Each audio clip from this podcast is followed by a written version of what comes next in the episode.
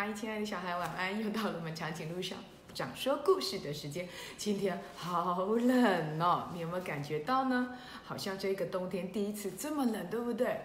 今天啊，长颈鹿校长要跟大家来分享一下台湾小百科我们的传说中的神明的故事。神明一般在中国，在台湾，我们是一个嗯有很多神明的一个国家。比如说，我们会有土地公，然后呢会有嗯观世音菩萨，然后会有妈祖，会有大道公，会有好多好多好多的神明，对不对？祝生娘娘、文昌帝君。好多好多，那这一些神他们会变成神，受人们的崇拜，他有他一个故事的道理。这一本书上啊，就介绍了好多神明的故事。可是今天呢，长颈鹿校长想要跟大家分享的，反而是我们比较不容易发现的，因为好像没有为他立过庙，但是每次发生的时候，爸爸妈妈就会说。哦，你如果不乖，发生这件事情你就糟糕了。那就是一个大自然的现象。我们今天要来讲雷公和电母的故事。雷公打雷的时候呢，我们爸爸妈妈就会说：“哦，雷公在生气了。”那我们一起来看看雷公跟电母是怎么样开始被人们崇拜的呢？每一次提到雷公啊，我们一定会想到的，大概就是像《封神榜》那样，头上长着角，而且啊，两个眼睛瞪得大大的，手上呢，鼻子高高的，嘴巴尖尖的，手上拿了一个大雷锤，砰，非常非常凶猛的一个巨人。其实啊，雷公在没有成神之前呐，就已经在朝廷当过官了。那个时候啊，他已经是个法力无边的人喽。据说啊，在南朝陈宣帝太监初年的时候呢，雷州有一位姓陈的猎户，养了一只九耳犬，它的耳朵有九个哦。的一只狗哦，每当啊它要出去打猎的时候啊，九耳犬的动一动，动一只耳朵，就代表它今天出去会打到一只猎物。如果它今天要出门的时候呢，问那只那只狗狗跟它动了两个耳朵，那就代表它会打中两只猎物。所以每天这一个诚信的猎人呢，他要出门之前一定会问问这一只九耳犬、九只耳朵的狗狗，嗯，这一天呐，他又要出门打猎了。他就问啦：“嘿，九耳九耳，我帮他取的名字，九耳九耳，今天我会打的成绩怎么样？”哇，那只狗狗啊，突然间九个耳朵一直动，哎，哇，这个猎人好开心哦！哦，这么久以来，我从来没有九个耳朵一起动的狗狗发生过，那就代表我这次出门打猎会打到九只猎物，哎，哇，大丰收，对不对？每一次猎人到山上去要打到一只猎物是很难的，例如说要打鸟的要很安静，要打熊也一样啊。可是今天呐，这只狗狗竟然告诉他：“哇，你会打到九只猎物！”他就非常非常的开心。于是啊，他就带着他的猎犬，一人一一只一个人一只狗就出门去打猎了。可是啊，来到了一个灌木丛的时候呢，突然这一只九耳犬啊，一直狂吠，汪汪汪汪汪汪，一直的叫。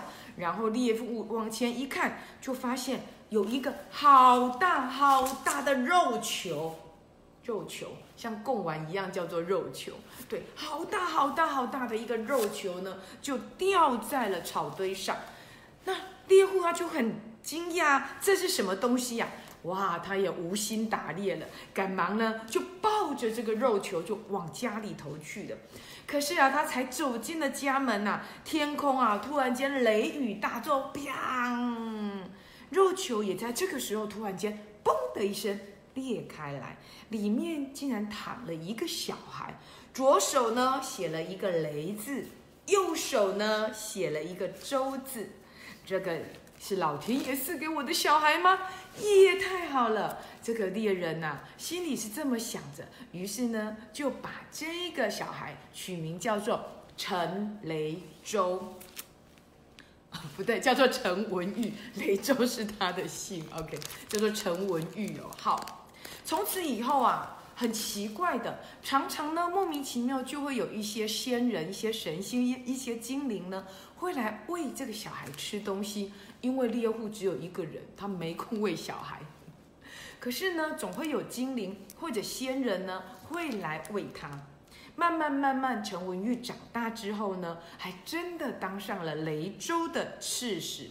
由于呀，他非常的喜欢人民，而且呀，他非常的贤能，所以呢，人们就非常的敬仰他。有一天他死了之后呢，百姓就帮他建庙。每次呢，当有阴雨来的时候呢，就会有雷光从庙里头呢传了出来，所以呢，大家就称陈文玉为雷神，或者叫他雷公。雷公啊，他嫉恶如仇，常常在民间访查，凡是为非作歹的啊，暴殄天物的啊，都逃不过他的制裁。所以，爸爸妈妈是不是也常常告诉你要把饭里面的？碗里面的饭粒呢，吃干净，不然呢，你把饭粒给浪费了，雷公看到了就会砰打你。所以呢，雷公最讨厌别人浪费了。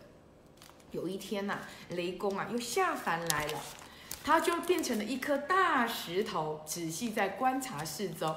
突然间啊，有一个妇人呐，哇，看着太阳这么大。觉得好累好累哦，哇！用手擦擦的他的汗之后，就发现，哎，这里有一颗大石头，赶快坐下去。天哪！一个妇人要坐在雷公的身上，雷公吓死了，赶快就变成了一只大公鸡跑走了。所以雷公的嘴巴就变成了鸟嘴。OK，这就是为什么雷公的鸟会嘴巴会变成鸟嘴的原因了。又有一个下雨天啊，雷公还是带着他的雷锤去到处巡查。他载着云彩呀，来到一个小村落的时候，刚好遇到了晚上，又下着大雨。他看到一个女生啊，正在把她碗里头的谷子往水沟里倒，太可恶了，竟然这么浪费！雷公忍不住骂起来了。不知道爱惜食物的人就应该给他惩罚。砰的一声，就把那个女生给打死了。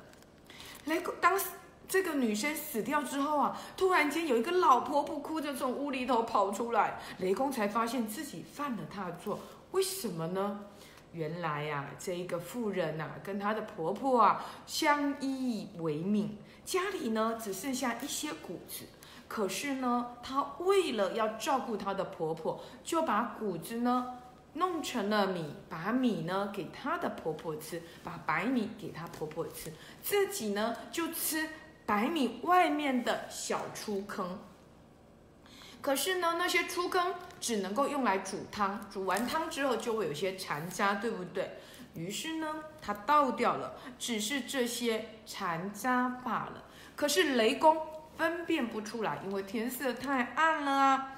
哇，这个老妇人哭得好惨哦，说我可怜的媳妇就这样，这么有孝心的老天爷，你真是没长眼睛啊！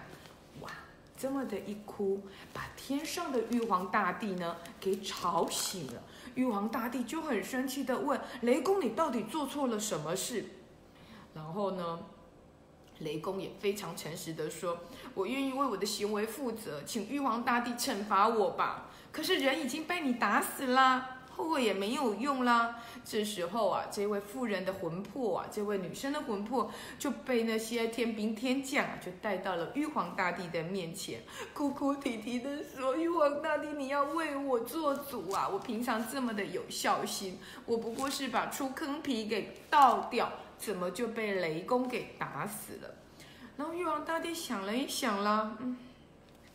人死又不能复生，而且雷公呢，他也是看不清楚才打死人的，不知道你愿不愿意帮他这个忙？咦，这个女生就想了，帮忙可以啊，我要怎么帮他忙呢？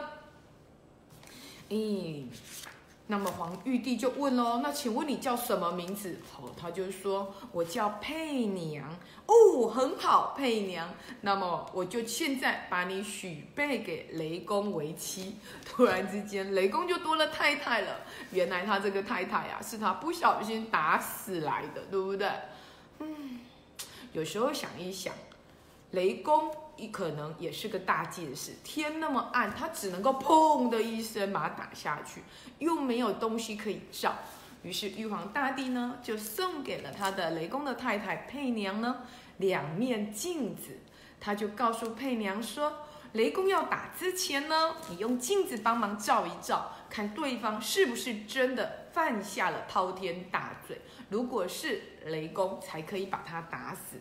所以呢，也因为这样呢，雷公就有了一个太太，也就是我们说的雷母。